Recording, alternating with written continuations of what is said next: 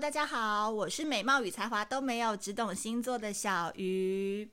呃，前几天呢，我们讲到了月亮射手嘛，然后受的很多人的好评，因为大家都说哇，月亮射手真的是心胸非常的宽大，然后呢，很多人就是在分手之后依然都可以跟月亮射手的人保持很好的关系。那今天呢，不免俗的，我看到留言评论区第一个写说想要再听下一个星座的是月亮水瓶座。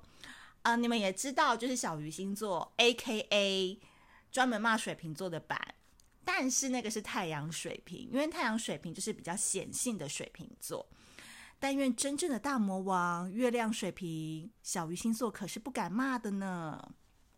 因为我觉得啊，月亮水瓶的人都是一种，就是给人家一种无性人的感觉。什么叫做无性人呢？性就是性感的性。这个我们等下到时候再来详细的解说。那我觉得节目的一开始呢，不免俗的，我们来玩一个游戏好不好？我们来空中相会，玩一个抽牌卡的游戏。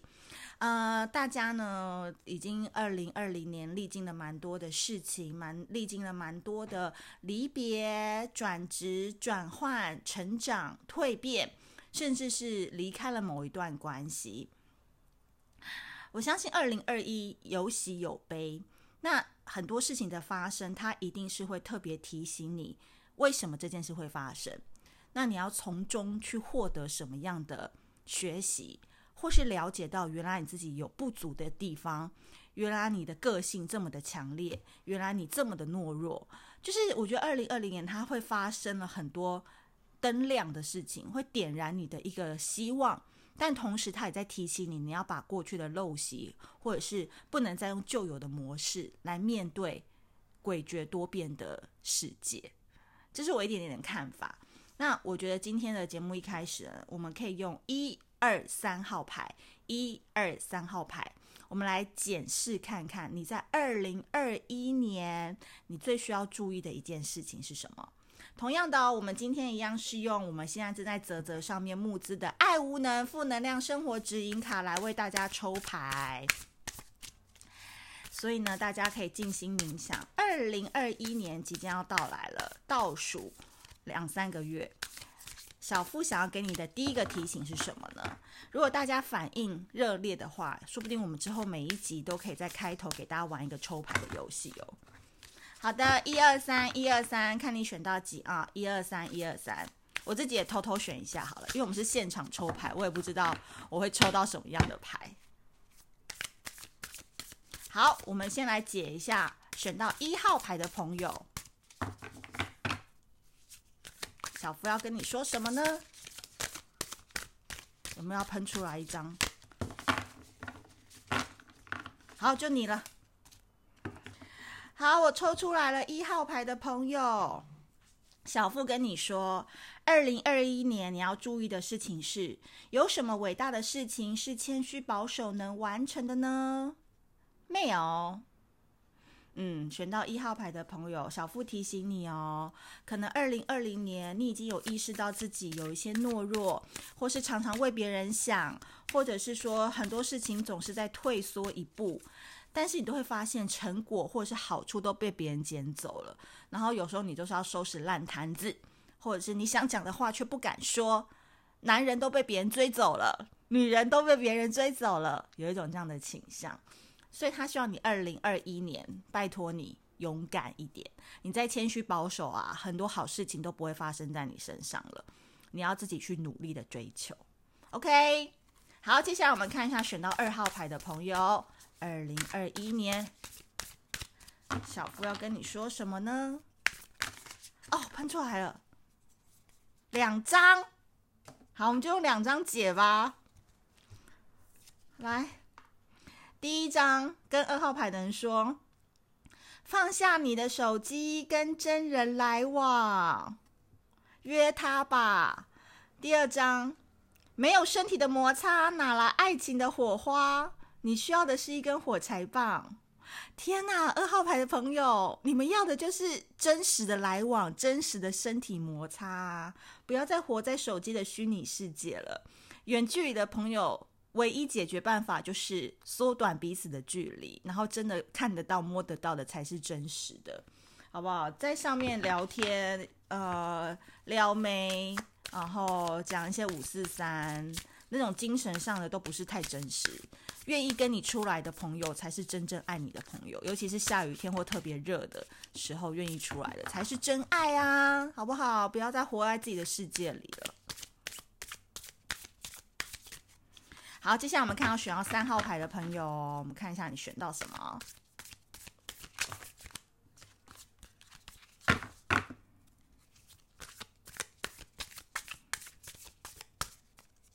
好，选到三号牌的朋友是，你只是其中一个聊天室，还不是置顶。早点洗洗睡，美貌比讯息还重要。二零二一年，你不要再活在手机里面，把自己想得太重要了。不论是工作或是感情，你老板可能并没有你想象中的看重你哦。你的感情对象可能也不一定像你对他这么认真。所以这张牌在提醒你，凡事还是要以自己的美貌，把自己的需求放在第一位才是最重要的，好不好？不要以为别人都把你想得很重要。这件事情会让你一直困在一个螺旋里面，没有办法去逃脱。有些人可能会演得好像你很重要，但是他只是想要在你身上获得他想要的。那你自己就要有办法去分辨哦，这个人到底是讲真的还是讲假的喽。好的，以上就是我们可爱的抽牌时间。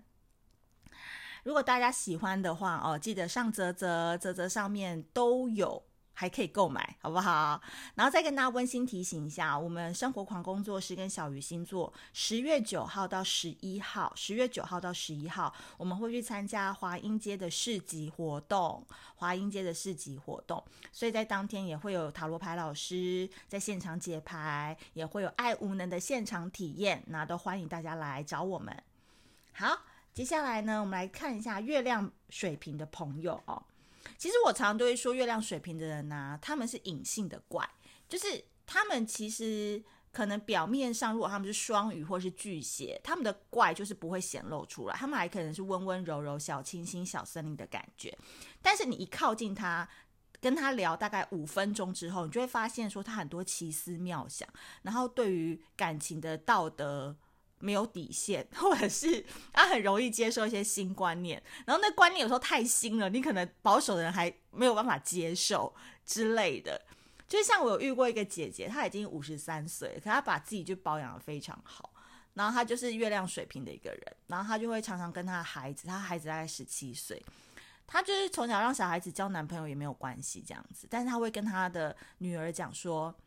呃，你交的男朋友一定要妈妈喜欢。但是妈妈交男朋友你不用喜欢，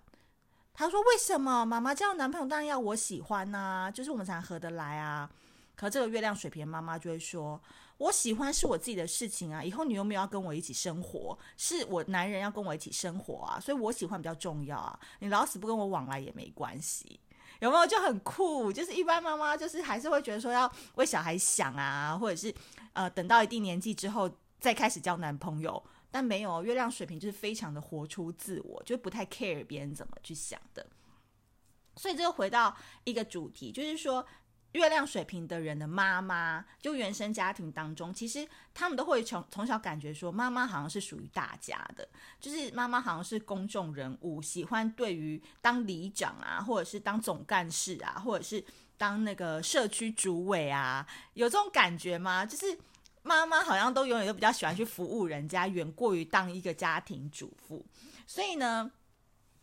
月亮水瓶的小朋友从小就会觉得说，妈妈就是一个嗯，像朋友一样，好像不是很很贴心，或者是非常照顾你入围的那种妈妈。所以有时候哦，就是受到这个母亲的影响，就是如果说你是一个月亮在水瓶的一个女生，你可能不太会喜欢当一个妈妈。你懂吗？可能你有小孩之后，你并不是很喜欢当妈妈这个角色，可是你可以跟做好这样子的角色扮演，就是小孩提出什么需求哦，你就满足他。可是要你真的去 take take care 他，或者是他如果小孩的行程如果跟你的行程有所重叠的话，有可能你就会以自己的行程为主。这样子，所以你不会是一个传统型的母亲，这就是跟你原本的母亲是有关系的。因为有可能你跟别人吵架，然后你妈妈还会骂你，就说是你的错，因为别人怎么样怎么样，就跟你讲道理跟公平性，你就觉得说妈，我是你小孩耶，你怎么可以帮别人？但不好意思哦，月亮水平本来就是有一点点疏离人群，所以他会用非常公平、公正、透明的眼光来看待这件事情，所以。你自己如果将来长大成为父亲母亲，你也不是会太传统型的，就是受到这样子的影响。所以呢，通常我觉得月亮水瓶的人，因为小时候可能在母爱的关怀上面他是比较欠缺一点的，但他妈妈的确可以满足他很多的需求，但是在爱与关心上面可能比其他小孩会稍微略少一些。所以月亮水瓶的人通常长大之后，他们都会有一种隐藏的情绪不稳定，就是他们。变化对他们来讲才是最稳定的，懂我的意思吗？不变这件事情反而是让他们觉得很害怕的，所以他们长大之后可能就是喜欢跟不同人来往，交男朋友、女朋友的时间也都很短，因为他们很适合跟适应新的东西，适应新的环境，搬家常常搬家，常常飞来飞去都有可能，就是他们会没有办法热衷于只待在一个人身边。或是待在一个熟悉的环境太久，他们会觉得很无聊，或者是很烦。那同样的，如果说你想跟月亮水瓶的人交往，你就要必须了解你自己到底是不是那种可爱症的人，就是渴望爱、需要重度安全感的人。如果你自己评估之后，你发现说，哦，我就是一个很需要安全感、需要常常传赖、需要早安、晚安、午安这种人的话，你就很不适合跟月亮水瓶的人交往，因为你会害死对方。因为他们其实就是因为常常要变动嘛，变动对他们来讲反而是一种安心感的产生，所以他们并不希望跟伴侣之间的关系太亲密，尤其呢，他们也不喜欢跟小孩当中，就是小孩太依赖他们，什么事情都要他们做，他们就一直有小孩出生的那一刻，他们就一直很希望他可以明天就到十八岁、十九岁，然后离家去上大学之类的，他就有他自己的人生了。但我觉得他们比较好的一个点，我也觉得蛮。蛮称赞的，就是说，因为他们知道自己很需要自由，所以同样的，他也会给你很大的自由。所以基本上，如果你是一个比较需要个人空间，或者是你也是很忙的人，你也很讨厌啊，在开会的时候问你在干嘛，或晚上要吃什么的人，你就很适合跟月亮水瓶人在一起。因为月亮水瓶的人，他们是平等是很重要的。他们呢，就是会觉得说，你可以对我这样，我也可以对你这样。但如果我没有对你这样，你又对我这样，我就会发火，我就会离开。所以呢，呃，月亮水瓶的人，他们也很喜欢探讨一些理想啊，或者是比较理性的一些相关事物。所以，太感性的人，真的会觉得他们就是很冷酷或很冷淡。但没有办法，他们月亮水瓶天生就是这种性格。他们也不是说没有爱，只是说他们喜欢用比较理智的方式去讨论爱这件事情。所以他们会呈现在，例如我举例哦。与其关在两人的世界当中，不如把家门敞开，欢迎一堆朋友来家里烤肉、唱歌、玩耍，然后你也在其中跟他一起玩，他就会特别喜欢这样子的模式。所以你会觉得说，他有时候跟你在一起，你好像不是他男朋友、老婆或老公之类的，他会觉得你好像是他室友，就是他可能他的时间他不会配合家里，比如说锁门的时间十二点不会，他就是玩到两三点，他要回来就回来这样子，所以。如果月亮水瓶他们家里有很多个房间的话，他也欢迎，就是大家都常常可以来他们家里玩啊之类的。所以你要记得哦，他们是可以给自己很强安全感的人。那如果你涉及到他的私领域太多的话，他就会觉得说你是一个麻烦制造者。所以他们并不会把家当作是房子，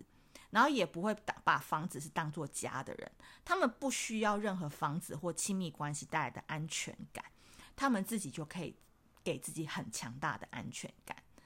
所以基本上月亮水瓶的人就是无性人，就是在这。他其实永远哦，你都会觉得说他好像没有特别喜欢谁，或是他也没有特别看重哪段关系，因为每一个人或每一段关系对他来讲好像都是差不多的。所以喜欢男生好像也可以，喜欢女生好像也可以，就是他们一生当中，我一直觉得很期待他们的人生可以发生一个火山爆发。就哪天他们活到五六十岁的时候，突然遇到了一个忘年之爱，或者是说哦，真的突然出现了一个超级怦然心动的对象，他们就会知道他们以前对那些人有多坏。然后呢，因为他们都是保持着平淡无所求的心，那你知道，越是这样子的人，等到他们遇到一个轰轰烈烈的对象的时候，他们的反差感会有多大？那至于那个人是不是你呢？我就不知道啦。但是月亮水瓶的人是这样的，他们一定可以把自己过得非常好。那在这个好的世界当中，你要担任什么样的角色，你就要好好去思考喽。好的，今天月亮水瓶就讲到这边啦。那记得要订阅，好不好？订阅要人多一点听，我才会越讲越有兴趣嘛。然后呃，评论也要写一下，然后给星星也要给啊。iOS 上面好像是可以给分的，好不好？给我们一点鼓励。那还想要听什么样的月亮星座？那记得在留言跟我说喽。我们下次见，拜拜。